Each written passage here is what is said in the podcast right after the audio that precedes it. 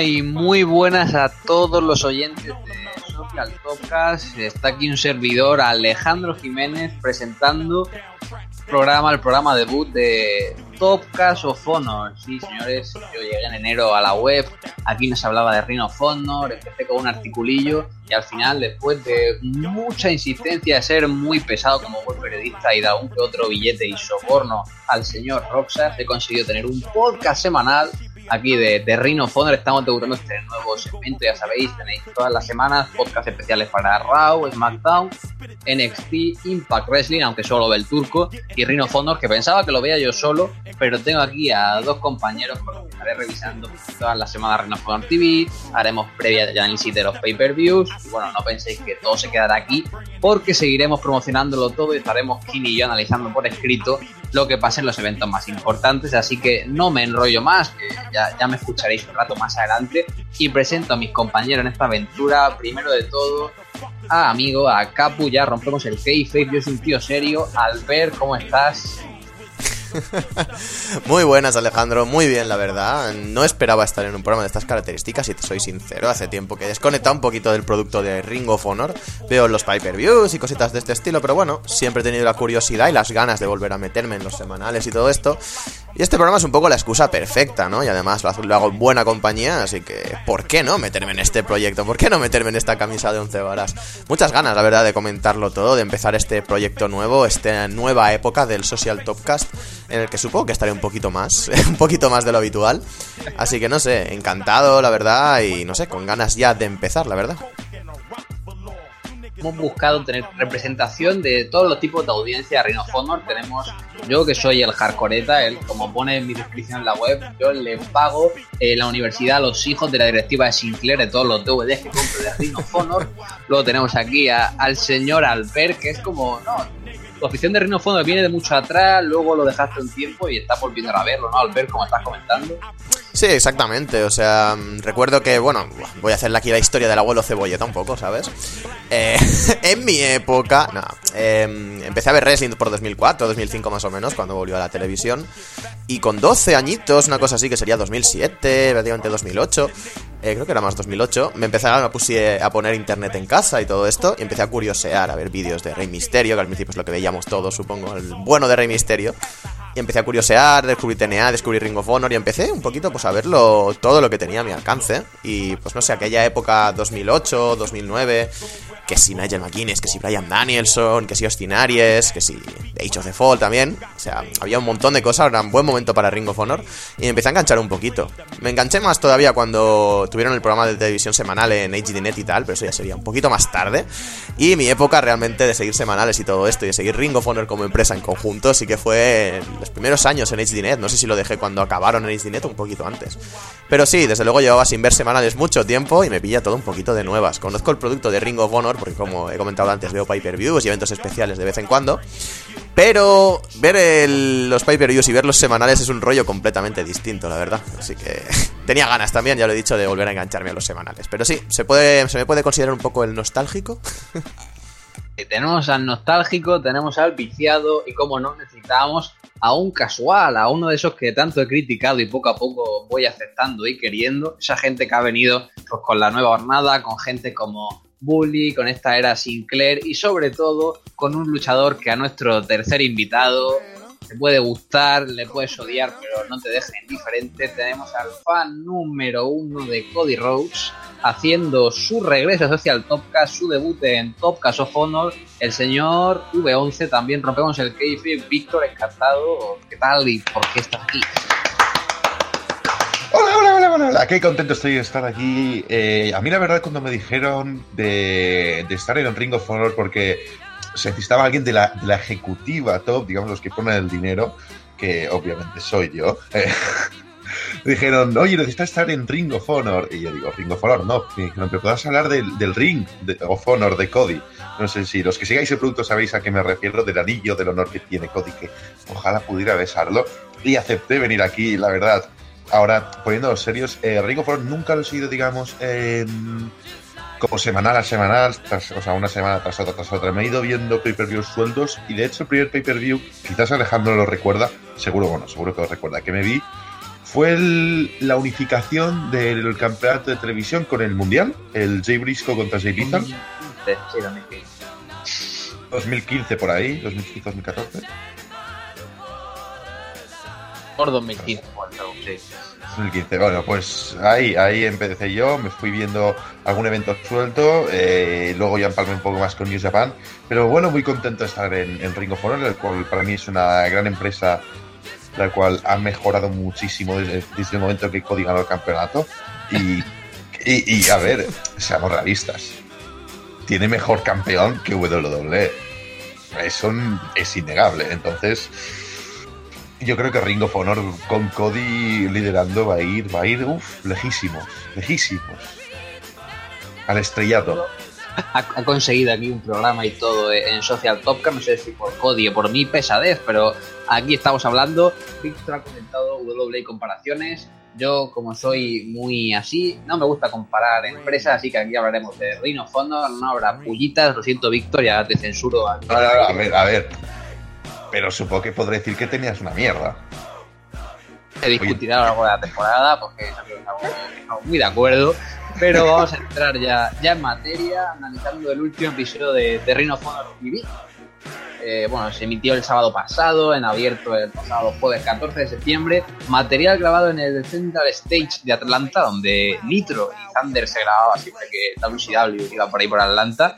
Y abrimos el programa al ver con una promo de, de Bully Ray que sale al ring y está hablando de las tensiones internas con esto de que Jay Briscoe es un tío tan protegido, ha perdido ya, perdió contra Bushi en un combate, perdió el campeonato en pareja está desquiciado, parece que va a hacer el Tour pero aquí sale Bully Ray, el pacificador, dice que todos van a trabajar juntos y que en Death Before Dishonor pues derrotarán a The Kingdom y conseguirán de nuevo los campeonatos. ¿Qué te parece esta promo? ¿Larga? ¿Cortita? No sé.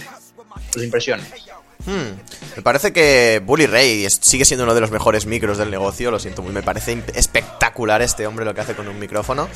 Y su llegada en Ring of Honor, pues la verdad es que la veo como mitad y mitad, o sea, me alegra porque esté ahí, porque puede ayudar a los jóvenes y todo esto. Pero me pasa un poco que espero que no estén demasiado spotlight, no estén demasiado alto en la cartelera para que no acabe de tapar a gente. Pero bueno, en cuanto a la promo en sí, que no sé por qué me he ido a la posición de Bully Ray en la compañía desde el primer momento, eh, me parece que hizo una promo adecuada. Eh, esta historia le he seguido un poquito por encima, tampoco lo sé en demasiado detalle. Pero por lo visto Jay Briscoe está teniendo problemas tanto con Bully Ray como con su propio hermano en cierto punto, desde que perdieron los títulos de tríos de, Ring of Honor. Y parece que es eso, está tanteando un poquito el turn heel, Bully Ray ha hecho aquí de pacificador, como bien has dicho, ha hecho aquí de hermano mayor que media entre los dos hermanos pequeños. Y no sé, me parece interesante y me parece que esto va a ser un primer paso para que Jay Briscoe dé un turn posiblemente y vuelva un poquito a la órbita titular en el main event. Es la sensación que me da un poco y supongo que de aquí saldrá un Bully Ray contra Jay Briscoe en el futuro, más que cualquier otra cosa. Pero bueno, seguramente me equivoque porque ya digo que tampoco sigo el producto de forma tan regular. A partir de ahora ya podré hablar un poquito más con más consistencia y con más conocimiento de causa. Pero de momento es la sensación que me da. Bully Ray ha hecho un poco aquí la, la posición de la calma antes de la tempestad. O sea, está intentando que todo vuelva a, la calma, pero al final todo va a acabar explotando por los aires. Y no sé, me parece que ha sido una promo cortita, intensa y bastante interesante. O sea, Bully Ray es un maestro en esto tengo que decir que a mí la promo, o sea, ni fun ni fan, no en el sentido que de que tenga mal micro, sino que es como que ya se ve como muchas veces lo típico que sale de, y dice, o sea, sí, obviando lo de Jay Brisco, que sí que es verdad, que no he visto los episodios, o sea, este sí, pero los anteriores no, no quiero quedar mal. Pero, pero sí que leyendo, leyendo resultados ya sabes que Jay Brisco va a hacer un tour hill. Entonces, la promo ha estado bien, pero ha sido como, oye, que Jay Brisco está un poquito, un poquito frustrado y tal, pero vamos a ir todos a una y vamos a ganar a The Kingdom en The Dishonor y es como, muy bien, es casi siempre lo, lo, mismo de siempre, en el sentido de que vamos a acertar, vamos a acertar, entonces...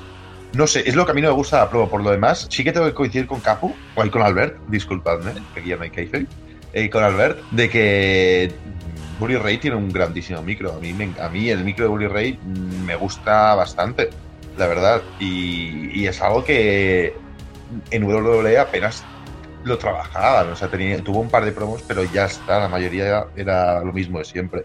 Y espero que en Ring of Honor mm, lo trabajen mucho esto de las promos, porque es un tío que en promos lo hace muy bien. Por tanto, que explote en ese punto.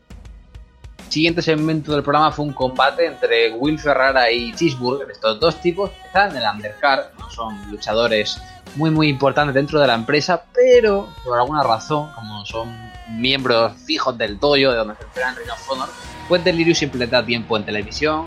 Cheese siempre tiene un tag team con alguien, esto acaba explotando y acaba teniendo pues, super eh, rivalidad, Blood Feud que te lo están vendiendo entre Ferrara y Cheese y bueno, aquí tuvieron un combate que a mí sorprendentemente me pareció divertido, o sea, fui al público muy metido, creo que tiraron por el spot y desde el primer momento, Chis ahí reviviendo y sobreviviendo a los golpes de Will Ferrara. Y es un combate entre dos luchadores que no aportan mucho, pero bueno, prefiero verlo aquí, sinceramente, a verlo en pay-per-view. Tenemos a, a Chis quedando como el héroe que no consigue derrotar, y a Will Ferrara con la victoria, y sobre todo acabando el combate con Red Titus ayudándole, recordemos ex miembro de Lord Night Express, ahora que está dividido pues tiene que ir por solitario, Red Titus y Will Ferrara que atacan a Cheese y esto más que cerrar la rivalidad lo que me hace pensar visto es que quizá Cheeseburger podría encontrar otro compañero del futuro y tirar por un combate en pareja, no sé, un combate divertido y la rivalidad está que sí, no es gran cosa, es algo de, del undercard, pero por lo menos le dan material también a la gente por ahí abajo, ¿no? Mm, a ver, hay mucha gente que dice el físico y tal, y normalmente miras a, gente como Kevin Owens Bray Wyatt, que no obviamente, que tienen bastante más peso, eh, pero digamos que Cheeseburger, o sea, es como no tiene apenas músculo, no sé si es por una enfermedad o porque no lo trabajan, desconozco totalmente su caso, pero no es alguien increíble ni para estar en el low card, entonces es como no, no sé, no, a mí no me agrada verlo, ¿no? O sea, no agrada más un, tío que ha luchado en el Tokyo Dome, que es el mejor amigo de Yasin Liger y Kushida, tío. sí, sí. que, está hablando para mí, para mi vista. Que no, estoy, diciendo que sea Mario, digo que de imagen a mí, al, menos no me resulta creíble. Pero ahora, ya que pasemos la rajada, dejemos la rajada y hablemos del combate. El combate me gustó, o sea, no estuvo para nada mal. Eh, creo que la, la victoria de Will Ferrara estuvo bien o sea, creo que era quien tenía que ganar, porque en estos casos, si mal no recuerdo, eran un tag team y se separan, uno que uno traiciona al otro y tal. En estos casos, normalmente el heel es el que ha de ganar. Y, y Ray Titus, que me parece que con el tema de Rebellion, que está con Kenny King y Chris Coleman se tuvieron que separar, pues está bien que se den a Red Titus, porque Kenny King, si mal no recuerdo, bueno, ya hablaré, creo que está para luchar contra Kushida, y Caprice Coleman tenía un programa de estos propios, no sé, una cosa rara.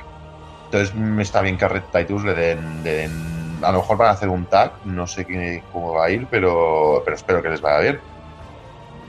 Yo la verdad es que mm, tuve sensaciones encontradas con este combate también. O sea, ni Cheeseburger ni Will Ferrara son santos de mi devoción. Cheeseburger entiendo que su posición en la empresa sea, o sea, pueda llegar a ser importante. Un personaje de sus características en cualquier producto de wrestling es interesante de ver. O sea, el tío que de primeras ves que no va a ganar, el tío que de primeras ves que va a ser complicado que se ponga mm, sobre el, por encima del rival. Pero a la vez te apetece apoyarle, simplemente por esto, por la faceta underdog, no sé, un poco como Mikey Whipwreck en ECW, ahora que estoy volviendo a ver ECW, o yo qué sé, incluso Colin Delaney en esta, en esta ECW de WWE, perdón, eh, Alex, perdón. No pasa nada, te queremos igual. Ay, ¿qué le vamos a hacer? este tipo de gente, ¿sabes? Me parece que Cheeseburger puede encajar en esa posición y es bastante interesante. Tiene la reacción de la grada, la gente le quiere. Y no sé, me parece que es bastante interesante. Ha dejado un combate bastante divertido, como, como bien has dicho tú, Alex. Y no sé, Will Ferrara la verdad es que me sorprendió, entre comillas, porque creo que el último combate singles que vi suyo fue como hace dos años, una cosa así. Y ya en aquel entonces no me llamaba absolutamente nada la atención y puedo ver que ha habido cierta mejoría en la forma en la que está en el cuadrilátero. Pero aún así no le acabo de ver para un push individual, así que supongo que este que se junte con Red Titus y que puedan darle importancia tanto a uno como a otro, o no, puede llegar a ser importante para ellos eh, como pareja, para ellos individualmente. Y para Ring of Honor en sí, que nunca viene mal tener un poquito más de competencia y un poquito más de gente en la Tag Team Division, por ejemplo. Pero bueno, de momento sigue siendo esto un cheeseburger contra Will Ferrara, así que como bien has dicho, supongo que cheeseburger se encontrará algún tipo de compañero o algo. No me extrañaría, yo que sé, que lo metan con Delirious o alguna pollada del estilo. Y habría que ver, pero de momento parece que la historia entre estos dos sigue bastante viva y ya veremos algo de ellas en el futuro inmediato, en las próximas semanas, supongo estoy contento con Titus porque le den tiempo en televisión, porque no me parece un tío tan, tan malo. Recordemos que cuando se va Kenny King tiene que quedarse como de Romantic Touch, como ese personaje cómico enmascarado, y luego después vuelve con esto de Red y me alegro porque le den más tiempo en televisión, pero realmente a mí Will Ferrara me parece un tipo que desde 2014 no ha progresado prácticamente nada, sigue transmitiendo cero en el ring, o sea, sí, quizás peor wrestler, pero es un personaje de comedia y te ríes, pero es que Will Ferrara va de serio y es tan pequeñito y tan menudo que no me lo creo, así que veremos cómo avanza esto. El siguiente segmento estuvo en backstage Caprice Coleman, que dice que por fin la gente de Ring of le ha dado un sitio decente para hacer su nuevo segmento de entrevistas, el Colsman Pulpit, que tendrá ahí un billombo y tienen por ahí un sofá. Poco de comentar aquí, no se habló mucho, dice que fue gracias al gran trabajo que hizo la semana pasada, realmente una muy buena promo con The Addiction que hizo, así que si queréis comentar alguno, comentamos, si no, pasamos de largo, algo que comentar sobre Caprice, ver, Víctor. Nada, yo simplemente decir que es, curioso cómo han encajado a todos los miembros de The Rebellion después de que se separasen. O sea, cada uno por un tema completamente distinto y que no haya interacción entre ellos ni ningún tipo de tease para que vuelva el grupo ni nada. O sea, me parece una forma muy adecuada de finalizar el grupo.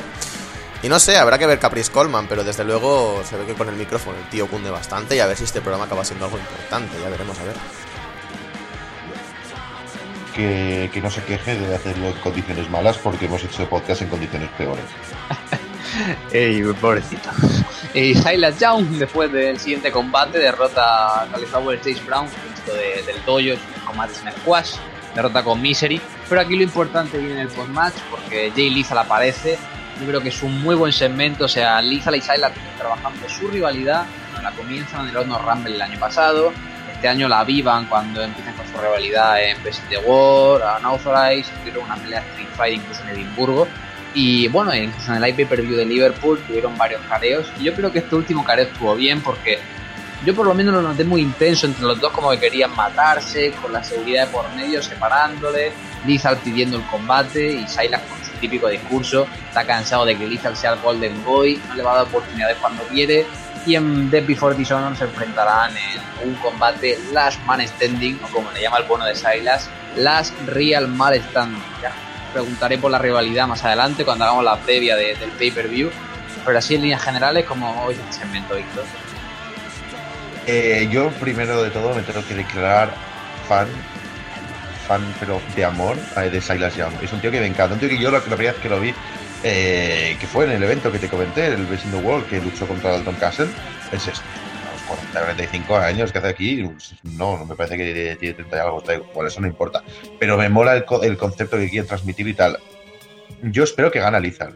Yo quiero que gane Lizal. El segmento en sí estuvo bien, y sé que no es la previa, así que no, no voy a hacer previa. Me gustó el segmento eh, y además cómo recordaron que, o sea, normalmente Silas tenía la, ventaja de tener al Beer City Bruiser este eh, como acompañante y claro, ya nos dieron eh, la review de que hace un par de semanas eh, Jay Lethal le, dejó de las piernas y que quitó esa ventaja. Estoy, la verdad, yo tengo ganas de, ver, es un combate que tengo ganas de ver. No sé si acabará siendo el main event, porque hay no sé, tengo la sensación de que lo acabará siendo, pero la verdad es que es una, a ver si concluye ya y espero que gane Silas Young. Yo la verdad es que me gustó también bastante el segmento. Entre Jay Lethal y Silas Young hay bastante buena química. O sea, me parece que son... Hateo aparte, porque yo he hateado mucho a Jay Lethal en su época. Alex bien lo sabe. Me parece que está en una posición... parece que ahora mismo está en una posición bastante interesante. Me parece que ya como prácticamente, como bueno, como bien dice Silas Young, el Golden Boy, como el estandarte de Ring of Honor, me parece que hace una muy buena función. Y está ahora mismo en un momento bastante interesante de su carrera. Me parece que ha madurado muchísimo desde hace bastante tiempo. Y Silas Young está en esta posición entre Lucar, del main event, este que le falta como un último empujón para acabar de llegar a cosas un poquito más altas. Y Jay Lethal puede ser este final boost, por así decirlo, este último empujón que necesita para acabar de estar en esa posición. Y me parece que va a ser bastante interesante el choque entre estos dos en Death Before Dishonor, pero eso ya lo hablaremos cuando toque la previa, como bien has comentado. Así que de momento con este segmento pues bastante contento, me gusta mucho el micro que tiene Silas Young, me parece que esa voz que tiene sí impresionante, no sé si la fuerza o es el así de verdad, tú que las, también lo has entrevistado y tal también lo sabrás, pero me parece que hace un personaje muy chulo, lo tiene muy interiorizado y lo hace muy muy bien. Y es cuestión de tiempo que acabe poniéndose en una posición un poquito más alta. La verdad es que me gustaría mucho verlo retando por el título mundial en el futuro. Pero de momento, con el futuro inmediato, creo que esta rivalidad con Jay Lethal está siendo bastante interesante y que vamos a tener pues un combate muy chulo en Death Before Dishonor. Este segmento me parece que ha cumplido con lo que quería. Faltan, parece que dos semanas para el pay-per-view, una cosa así. Y de momento, pues es simplemente poner, añadir un poquito más de hype, que anuncien ya que es Last Man Standing, porque creo que no lo habían anunciado antes, ¿verdad? O no sé si estoy ahora mal con esto. Lo cierto. Así que, bueno, interesante para saber la, la, estipulación del combate, para saber cómo se van a enfrentar estos dos y poquita cosa más, ¿verdad? Fue el programa, luego íbamos a Marty School, que estuvo haciendo un trabajo muy bueno en comentarios dentro de su personaje de, villano, dentro de Cage, y con Henry Cavoni. Aceptó un reto de Chuck Taylor para Dead Before Dishonor, Cody estuvo hablando también de su combate con Minoru Suzuki, pasaron como Cody atacó a Dalton Castle y lesionó en en el show en el que tuvieron en Edimburgo. Esto lo comentaremos ahora más adelante en la previa. Repasaron por la algo lo habrá hecho. Perdón. Por algo lo habrá lesionado. Que por algo habrá lesionado Cody a Castle. Algo habrá hecho. Movimos todos a Castle. Cody, Castle Cody aceptó su reto abierto. Cody es un cobarde y le atacó para enfrentarse con él. Pero eso hablaremos más adelante. Víctor, por favor, no interrumpa ah. usted al presentador. Y acabamos el episodio de esta semana con un duelo a un duelo de equipos, 4 contra 4, Search and Destroy, Alex Sealy, Chris Sabin, Jonathan Grayson y Jay White, derrotando a Bullet Club, que eran los John Bucks, y Tamatonga y Tangaroa, God y OD, Guerrillas of Destiny, que regresaba a Estados Unidos. Un combate bastante chulo, creo yo, es una spot de unos 20 minutitos, con bastante ritmo. Creo que Grayson y Jay White lucen realmente bien. Eh, Tanga, Tamatonga y Tangaroa, pues no estuvieron tan mal como siempre, que siempre es un plus. Y al final, pues eso, eh, Chris Sabin y Alex Sealy consiguen la victoria sobre los John Bucks, se aseguran un combate en Death Before Dishonor por campeonato en parejas y un buen main ¿no? Al ver, yo creo que tuvo ritmo. Sí, la verdad, eh, lo primero que pensé, y ya lo siento, desde el primer momento es que, que sexy está Alex Sealy, por favor, o sea, me hace dudar un poco hasta de mi sexualidad, o sea, no lo he visto tan bien en, tan en tanta forma mucho tiempo. El bueno de Alex Sealy. Y no sé, la verdad es que el main event fue muy entretenido, la verdad, como siempre que están los John Bucks en un multi tag, la verdad es que me parece que estos tíos son especialistas en ello. Siempre que están en un cuadrilátero te hacen, te hacen el combate muy entretenido. Y delante tenía pues a los Motor City Machine Guns, que eran una de mis parejas favoritas desde hace tiempo. A Jonathan Gresham, que sigo sin entender, y más después de, ese, de, ese, de esa secuencia inicial y de lo que hizo en el combate, cómo Ringo Honor tardó tanto en contratarlo. Y Jay Watt, que está siendo un prospect muy interesante y que está siendo un tío que la verdad es que en Ring of Honor se ha desarrollado muy bien. O sea, vale que sigue siendo un John Lyon y que va a volver a New Japan, pero desde luego su run en Ring of Honor me parece que ha sido bastante interesante por lo que he visto de él. No sé, el combate en sí, eh, God me parece que eran los que menos ganas tenía de verme. No son una pareja que me guste muchísimo, a pesar de que han mejorado bastante. No dejan de ser decentes sin más. Pero bastante chulo, bastantes combinaciones interesantes, muy rápido, muy... no sé, la verdad es que me dio esta sensación de pensar aquí en el momento nostálgico, obviamente tenía que ponerlo, en el cómo estos programas de HDNet que veía, pues no habían prácticamente combates de este estilo y menos en el main event. O sea, combates tan rápidos, combates entre tanta gente, tantos multitag. Había más combates singles, más combates obviamente tag team y todo esto. Pero me doy cuenta de lo mucho que ha cambiado el producto en tan poco tiempo, relativamente tan poco tiempo. Y no sé, o sea, no me parece que esté girando por una mala dirección, me parece que están haciendo las cosas bastante bien. Pero desde luego me apena un poquito el recordar según qué cosas y ver ahora esto. Mmm, no, no ha sido malo, ha sido entretenido. Pero no sé, este producto de Ring of Honor que me hizo que me gustara tanto la compañía en primer momento se ha perdido un poquito. Ha virado en otra dirección bastante distinta, pero de momento me ha gustado el programa, ha sido bastante entretenido y desde luego este main event a pesar de que parece que no ya me haya gustado, me ha gustado bastante. O sea, muy interesante ver esta cómo seguirá esto de los Motor City Machine Guns y los Young Bucks y Addiction que están ahí por medio diciendo que no dejarán que sean pasados por alto y todo esto. Habrá que ver cómo se desarrolla, pero no sé, puede que esto acabe en un triple threat eh, ladder match como el del año pasado, alguna cosa de estas, ya veremos a ver qué pasa. A ver.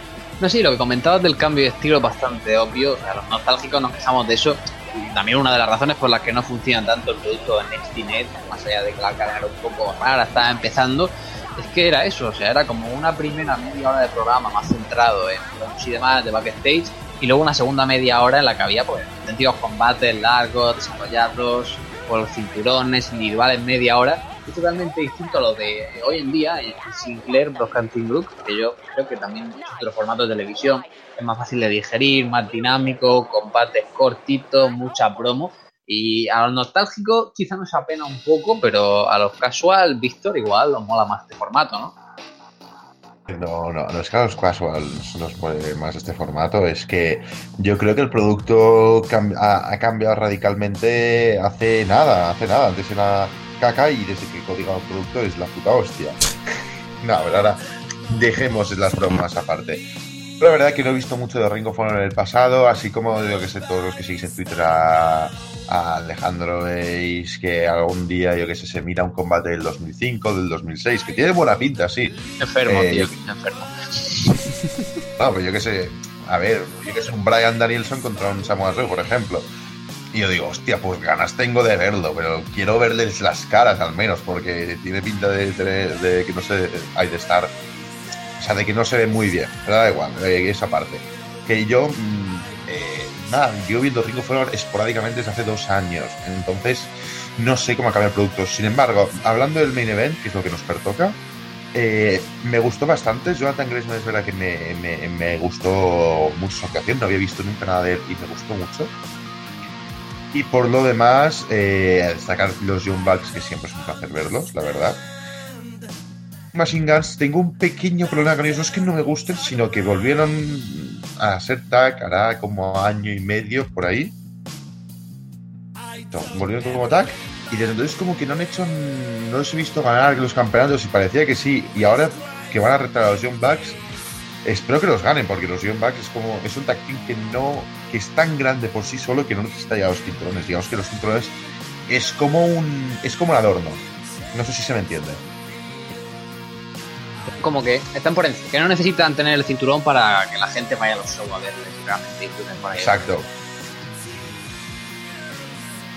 Un episodio de Ring of TV que en general pues, nos ha gustado, están construyendo bastante bien de pay-per-view de Before Dishonor 15, recordemos, el próximo viernes, viernes 22 de septiembre, desde España, el show comenzará a las 3 de la mañana, para los que nos escuchen desde Sudamérica, coger 3 de la mañana horario de Madrid y Saúl y cambiar la hora. Lo siento, ahora mismo no tengo todo el horario a mano.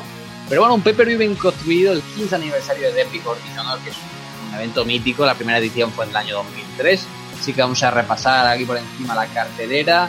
Vamos por la parte baja. Marty Skull contra Chuck Taylor. Albert, es fan de Chicara. Chuck Taylor es una cara muy conocida por ahí. ¿Qué, qué esperas de este combate? Mm, la verdad es que espero que Chuck Taylor se ponga un poco el traje serio, que también lo hemos visto en Evolve y cosas de este estilo. Y realmente cuando se pone serio, a pesar de que pierde un poquito este, esta esencia suya, ¿no? Que es tomárselo todo a coña, es esta parte tan cómica, tan suya, tan característica. Espero que estando... La granada, la granada, killing the business, como diría el otro. Em, puede ser bastante interesante, pero me parece que es un luchador que fuera de lo cómico es bastante capaz. Y ahora estando en un stage como es Ring of Honor, que es la segunda, tercera empresa de Estados Unidos, eso ya va a discusión abierta y no es aquí lo que, lo que nos toca hablar me parece que puede ponerse un poquito más serio puede llegar a ser eh, incluso estar contratado completamente por la empresa. No espero que sea una barbaridad su run por allí, pero sí que puede ser alguien decente para el midcard, un poquito, para un poquito más arriba quizás. Y este combate con Marty Skull me interesa, pero a la vez me da miedo. Skull también es un tío que en cierta forma también le va bastante la comedia, también le va bastante hacer el, el tontel encima del ring. Y me da miedo que puedan tirar por esa por ese tipo de combate. O sea, sería interesante y en Ring of Honor la verdad es que no es algo que se ve todos los días. Pero creo que deberían tirar un poquito más a que sea un showcase para Chuck Taylor, un combate importante a nivel individual para que dé a mostrar un poquito más las capacidades que tiene sobre el ring. Chikara se ha demostrado también que es bastante buen luchador y yo creo que puede hacerlo bastante bien. Marty Skull me gusta bastante eh, y Chuck Taylor también, como se puede deducir, así que espero un combate que si no tiran a lo cómico en exceso, puedas llegar a ser bastante interesante como opener o para mitad de cartelera, para destensar un poquito, no sé. Puede ser un combate bastante interesante, la verdad. Como veremos, luego tenemos dos combates con estipulación aquí para completar el midcard. Tenemos por un lado a Punishment Martínez y Jay White cerrando su larga rivalidad en un Las Vegas Street Fight. Y por otro lado, el que ya hemos comentado, Lethal contra Silas Young, Last Man Standing, también para cerrar la rivalidad una vez por todas.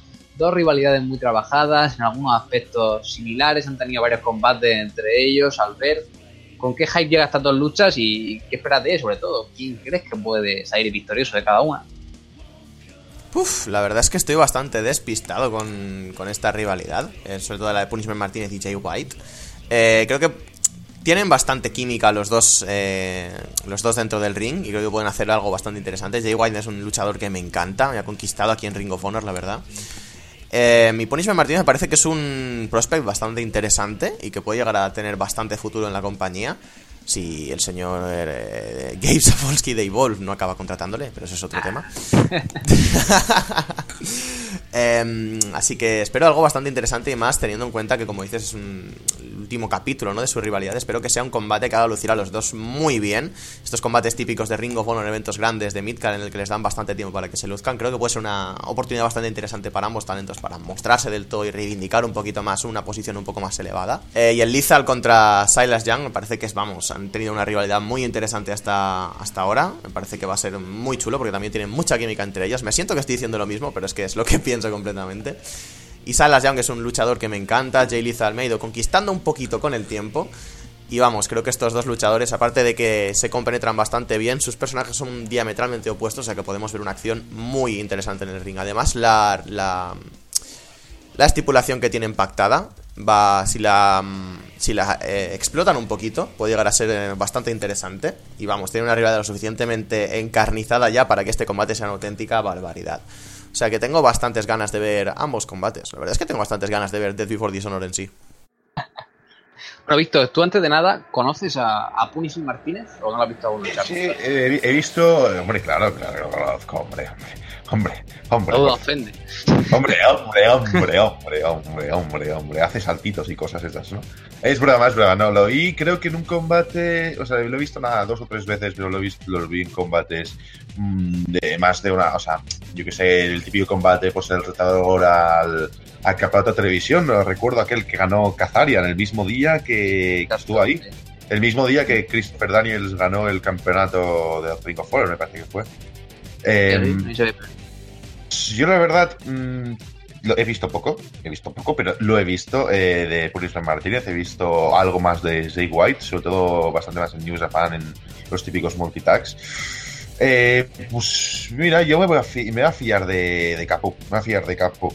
De Jay White lo poco que he visto me ha gustado, Purisman Martínez no me desagrada para nada y, y yo me voy a fiar de vosotros, yo voy a ver este combate, de hecho el evento tengo cada vez a los segundos, tengo ganas de verlo, aún más, tengo muchas ganas de verlo. Y luego vamos a pasar a la siguiente rivalidad, eh, del Jay Lethal contra Silas Young, yo ya lo he comentado aún más o menos todo lo que tiene que comentar, me encanta Silas, eh, Lethal no me desagrada del todo, encima que no está el Beer City Bruiser, así que uno contra uno, sin intervenciones ni nada, y yo espero que gane Silas. Me espero un muy buen combate y, por Dios, que gane Silas Young. Veis, aquí somos todos Team Silas Young. Veremos qué, qué, le depara el futuro. Yo tengo miedo. Que quizá quieren dar una gran victoria a Lisa. Si le quieren meter peleando por Cody de nuevo por el campeonato mundial. ¿Qué historia tienen?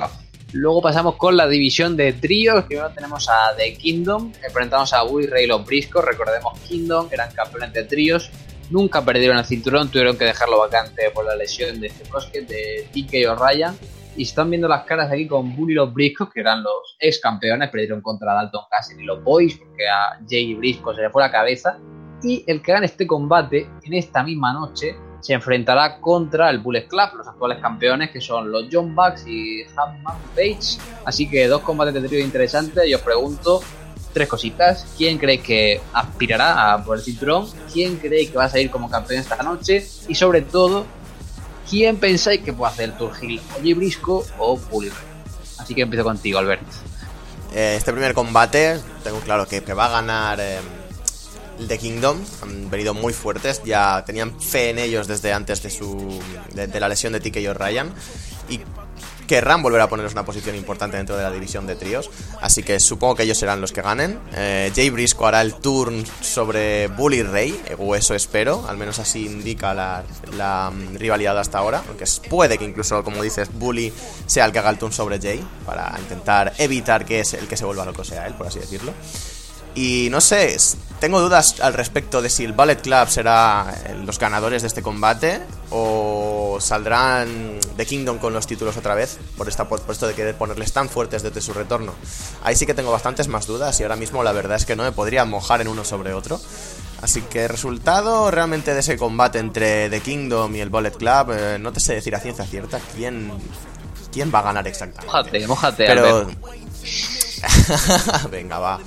Pero supongo que si acaba llegando The Kingdom a tratar por los títulos, acabarán ganando The Kingdom. O sea, el Ballet Club tiene bastante de por sí, por, eh, por otra parte. Eh, yo difiero completamente del Billón de Cabo.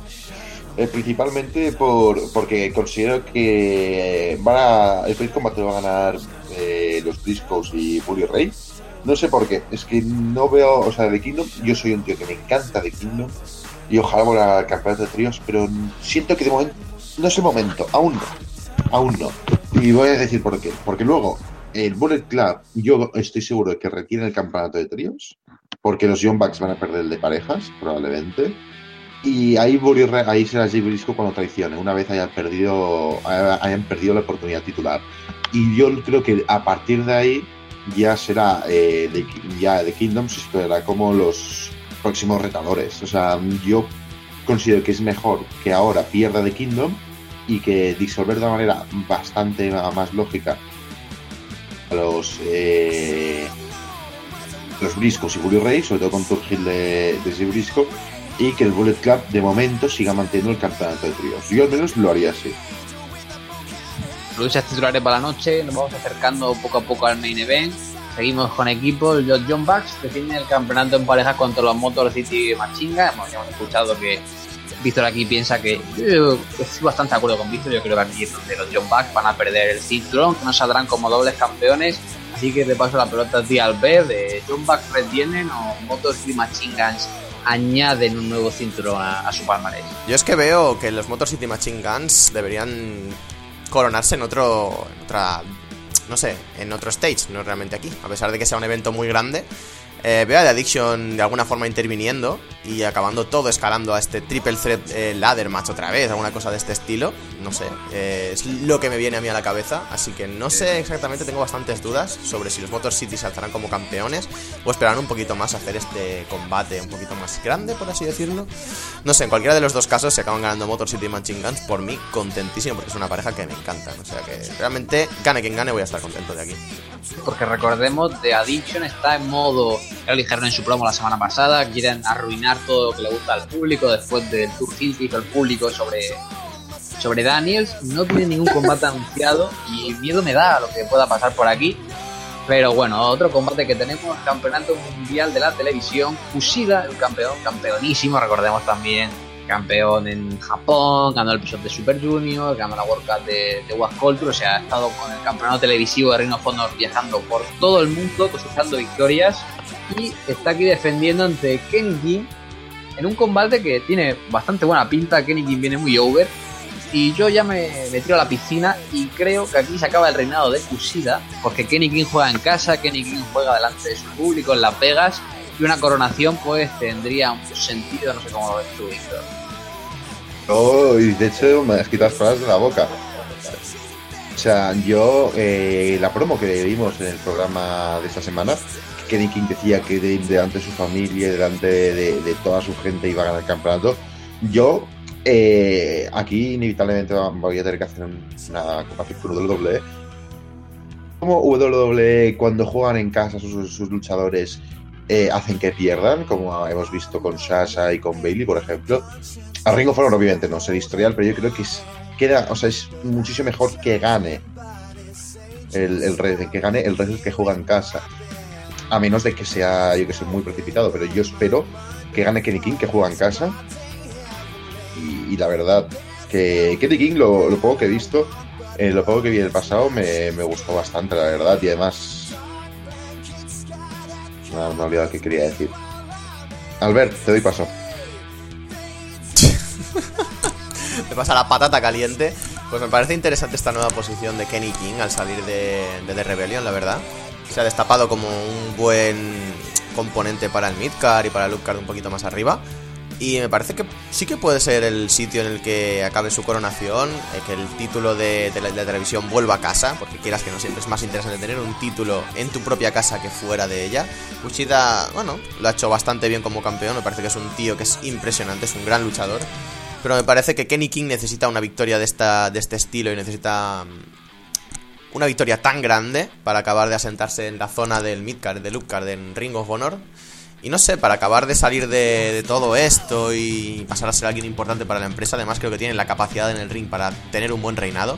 Creo que podría ser interesante ganarse el título de la televisión, así que tengo bastantes ganas de que sea él el que se acabe coronando. Y además es como, como habéis dicho, juega en casa, juega con delante de todo su público. Creo que es el momento perfecto para, para que se corone. Y de japoneses va la cosa por ahora llegamos al plato fuerte de la noche, un combate bastante polémico por denominarlo de alguna manera, no sé qué esperar muy bien.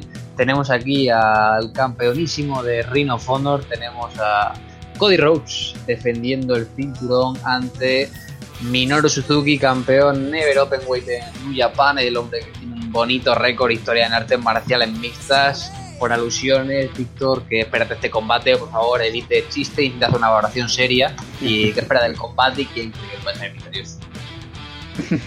a ver, si mal, si mal no quiero recordar, esto viene porque Cody eh, ha, marcado en John Cena y ha empezado a hacer Open Challenge por la vida, rollo, venga, venir, venir. Y con la mala pata de que ha aceptado el amigo Minoru Suzuki. ¿Qué pasa? Yo que espero que tengamos un buen combate. Minoru Suzuki, lo que he visto en Japón, me ha gustado bastante y Cody obviamente es Cody. Y además, hay, Cody está añadiendo como unas cositas eh, al reinado que dices, no son para tanto, pero que en conjunto me encantan. Yo creo que todo el mundo, o sea, lo del Ring of Honor, lo del Anillo del Honor, esto es, esto es jodidamente genial. O sea, no sé, Alejandro seguro que lo sabrá mejor que yo. Pero es la primera, no sé si es la primera vez que, que a alguien se le ocurre hacer esto. Sí, la primera vez. que es que es una jodida genialidad. A, mí, a mí me parece me parece que esas cositas, si bien Cody en, lo que es puramente wrestling no es el mejor, vale, se entiende, no es el mejor, es un grandísimo entertainer. Y yo creo que, aparte de, que, bueno, el combate, pasemos al combate directamente. Yo espero un muy buen combate, buen, muy buen combate. Suzuki me gusta, Cody me gusta. que puede salir mal? Y la verdad, Cody gana seguro, Cody gana seguro. No sé, aún no, no sé si lo va a perder contra Castle. Hay, hay alguna teoría de una, de una tradición de Score. Hay algún loco como yo diciendo que, que aguantará hasta que Brian vuelva a Ring of Honor. Bueno, mil teorías, no, sé, no se sabe cuándo perderá. Pero en este evento no perderá y el día 23, sábado, Cody Rhodes seguirá siendo campeón de Ring of Honor. Y para terminar, Minoru Suzuki vas a besar el anillo. Madre mía, tenemos aquí una clara declaración de intenciones del amigo Víctor. Y al ver aquí, vamos al rincón nostálgico, yo tengo bastante claro que va a ganar Cody. no, lo veo perdiendo, sinceramente, a día de hoy. Pero la cosa es que la gente no se da cuenta. O sea, está viniendo Suzuki a luchar a Estados Unidos después de 25 años. La primera vez que está en un show de pro wrestling, está en un main event de un pay-per-view y yo creo que la gente pues no está tan hypeada porque a diferencia de cuando vino Kobashi a pelear en 2005 y tenía un Samoa Joe para pelear contra él, a mí sin faltar de respeto a nadie, lo digo porque ha hecho hasta el propio Víctor, o sea, no, es el mejor en el ring. Viene Minoru Suzuki, viene a un main event, viene a pelear por el campeonato mundial, pero es que el campeón mundial, que no es ni Nigel, no es Danielson, no es Joe, y tan siquiera es eh, David Richard, que es Road también. por favor, David Richard, dice el capullo. No voy a hacer comentarios sobre esto que ha dicho Víctor, porque nos podríamos tirar aquí una hora. Pero es que es completa, completamente eso. O sea, la gente no está tan hypeada por esto, porque a pesar de ser Suzuki y ser el puñetero Suzuki, que es una barbaridad de luchador, es Cody Rhodes su rival y es Cody Rhodes el campeón, que tira más por la faceta de entertainer, y lo hemos visto en este mismo programa, de, en este mismo TV que acabamos de revisionar. Eh, tira más por una faceta entertainer. En el ring todo el mundo sabemos que no es ninguna barbaridad, es un tío decente sin más, es un poco luchador espejo que más o menos dependiendo del rival te puede hacer una cosa buena, una cosa mejor o una cosa peor. Y de este combate espero algo interesante y ya está. No espero ningún clásico, no espero ningún combatazo, no espero lo que podríamos ver, como bien ha dicho el señor Alex, con un Kobashi contra Samoa Joe, o teniendo a un Nigel como campeón, o teniendo a un Danielson como campeón, o un Aries como campeón. Las comparaciones son odiosas, las comparaciones son horribles. Y sí, o sea, el tema de que esté Suzuki tras tanto tiempo regresando a Estados Unidos de esta forma, como dices, en un Piper en un stage tan importante, me genera dudas respecto a que Cody pueda acabar reteniendo, pero bueno, tiene al Ballet Club de su lado, no creo que Suzuki se lleve al, Suzuki Gun con él, así que supongo que algún tipo de intervención habrá por ahí por el medio. y ya está. Pero desde luego, em, que seas contra Cody Rhodes, con el quien gasten la carta de Suzuki, pudiendo haber generado combates bastante mejores con otros talentos del roster, me parece que es bastante desaprovechar el talento de Suzuki, desaprovechar una oportunidad que prácticamente va a ser única, porque Suzuki salir, esto de salir de Japón no le gusta demasiado. Así que habrá que ver qué tal se desarrolla el combate, pero desde luego, como bien has dicho, de primeras las pintas no es que sean exageradamente buenas, simplemente por el rival que tiene. Está la lista de Cody.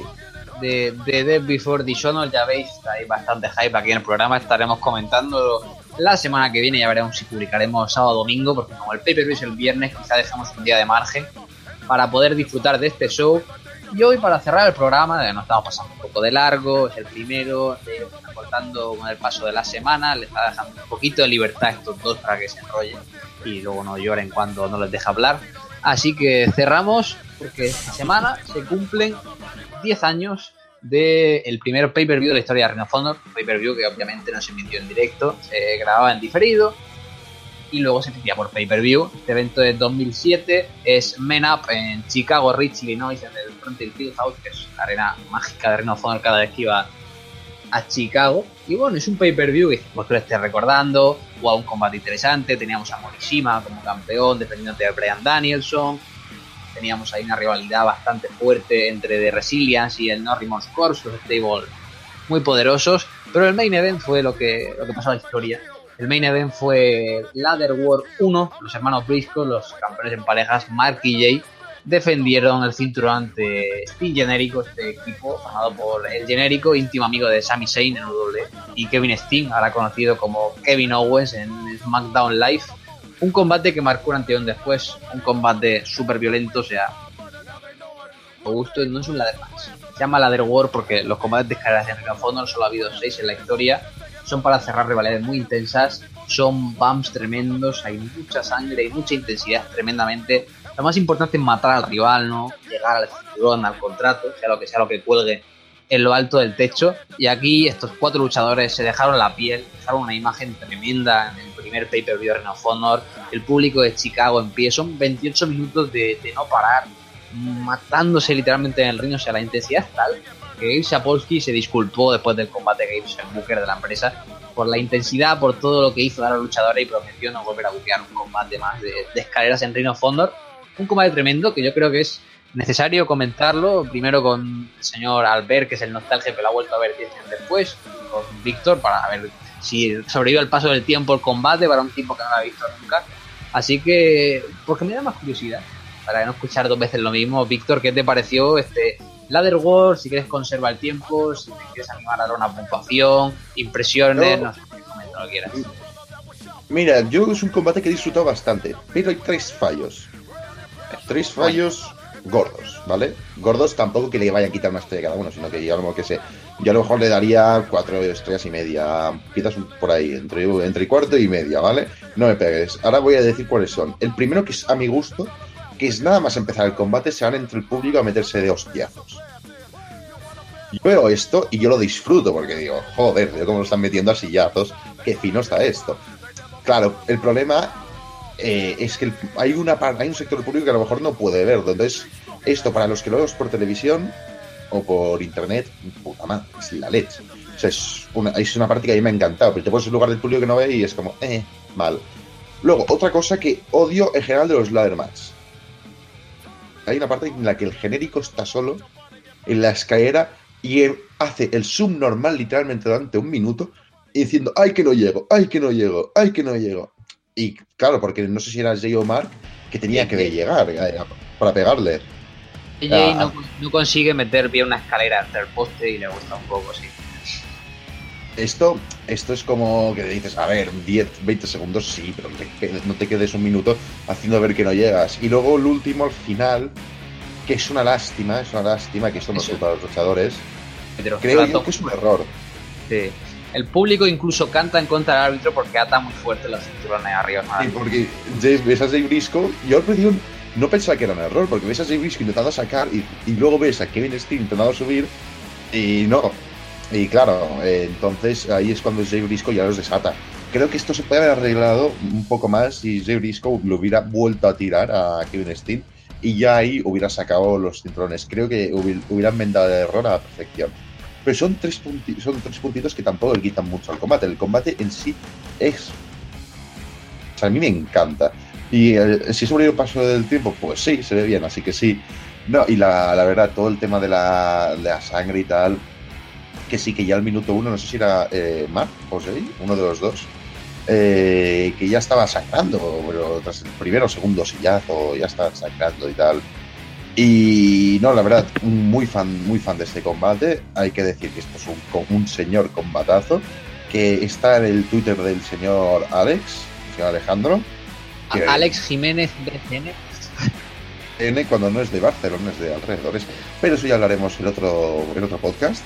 Eh, no, y podéis ir a, su, a su Twitter, que ahí está el combate. Eh, yo os lo recomiendo. Aunque no, hayáis, aunque no hayáis visto nunca nada de Ring of Honor, ya conocéis a dos de los cuatro luchadores, que son Kevin Owens y Sami Zayn. A los otros dos los... Es un ¿Eh? amigo de Sami Zayn. El genérico está en un orfanato en México cuidando.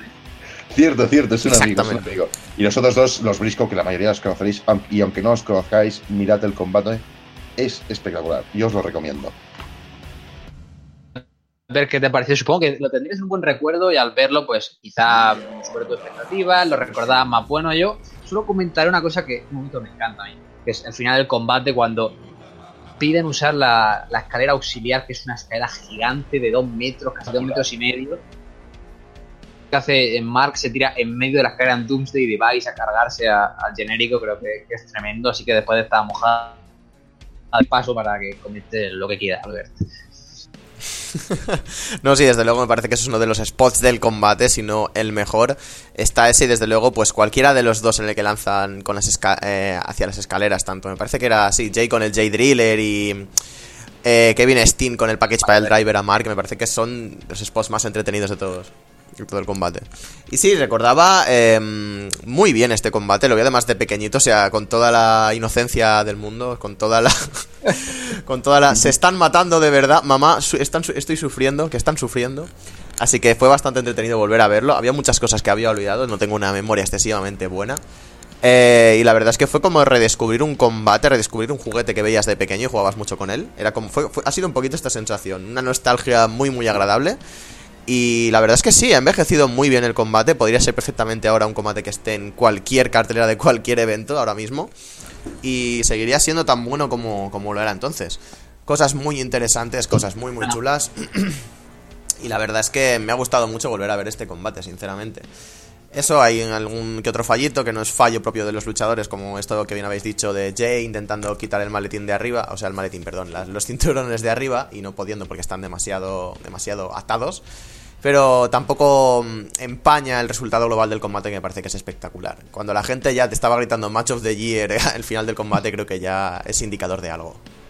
Es tremendo, es, siempre lo digo, o sea, WWE eh, de combate en escalera a principios de los 2000 con los Hardy, los Dudley y Echi Christian crearon auténtica de Spotfest con estos TLC, estos combates en WrestleMania, pero Reino of Honor consigue crear algo diferente con el Ladder War porque coge las escaleras y no crea una simple fest. Lo que hace es utilizarlo como ese elemento para cerrar una rivalidad. Es como, es una guerra real, es un combate súper violento y yo creo que en cuanto a violencia está por encima, obviamente, esto no es una empresa PG. O sea, no lo digo como crítica, sino porque es así, es un nivel de violencia, incluso que para personas sensibles a algunos spots le puede costar ver.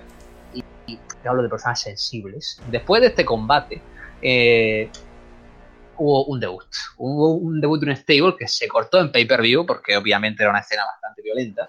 Y es que después de semanas eh, hackeando las cuentas en internet de Ring of Honor, debutó The Age of the Fall. Es un stable capitaneado por Jimmy Jacobs, ahora jefe de creativos en, WWE.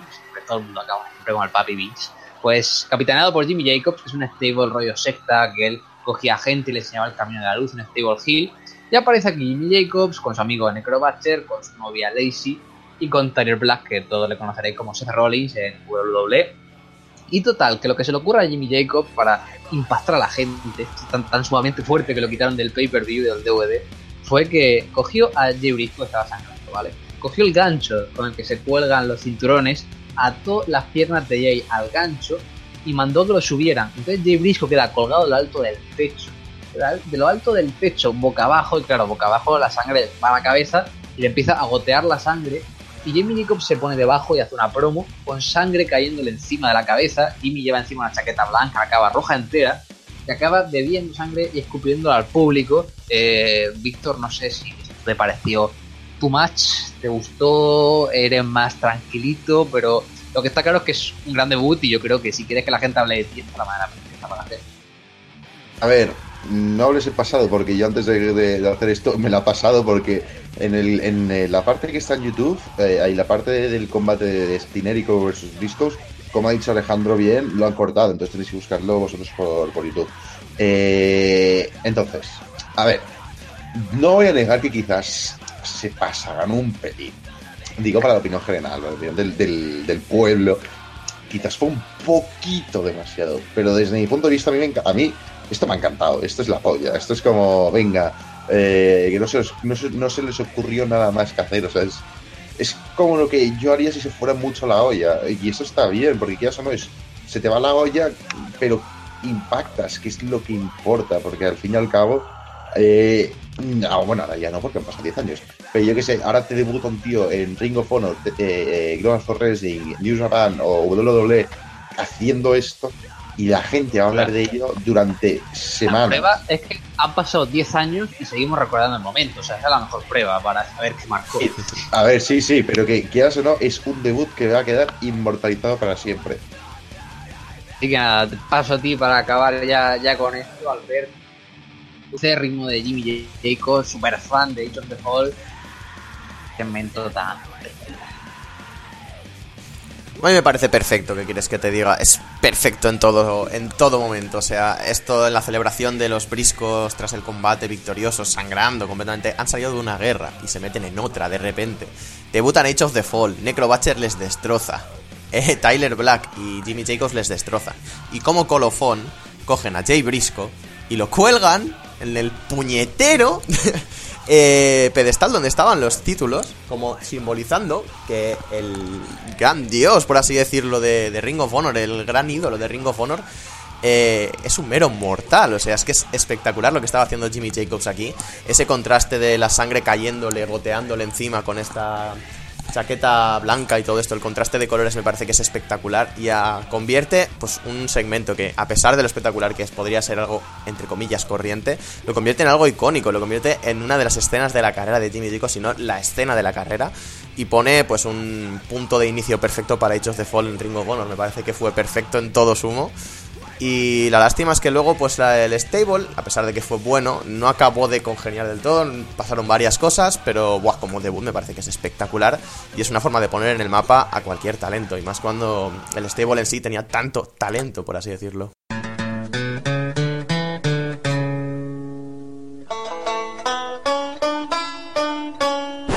Reach for the sky, boy. Eh, ya habéis visto, estas son nuestras impresiones del décimo aniversario de Ladder War 1 y el debut de Age of the Fall con esta imagen siempre para el recuerdo de todo accionado de, de Ring of Honor y con esto podemos ir dando por concluido el primer episodio de Top Cars of Honor. Sabemos que nos hemos alargado poquito, nos hemos ido a la hora, pero bueno, queríamos que nos conocierais bien, que vierais el formato del producto, que supierais de dónde viene la perspectiva de cada uno de nosotros integrantes, al ver por un lado, Víctor por otro y yo mismo, Alejandro aquí presentando. Así que nada, espero que os haya gustado. Si es algo que, creéis que debemos mejorar, algo que os ha gustado mucho, os animamos a comentar en la caja de comentarios aquí en YouTube, en ponernos en contacto con alguno de nosotros por redes sociales en Twitter, podéis encontrarnos a los tres, también encontraréis en la caja nuestras redes, así que si os gusta darle like, si os gusta todo el contenido y queréis estar atentos, pues suscribiros. Si ya encima queréis saber cuándo subimos un episodio, pues dale a la campanita y tendréis ahí para saber cuándo está la actualidad de Rhino of. Si veis el Ladder World también comentar qué os pareció, compartir vuestras impresiones de Rhino of Honor. Servidor y todo el equipo de Top Class of Honor, ha sido el primer programa. Nos vemos la semana que viene de Before Dishonor, encantado y espero veros pronto.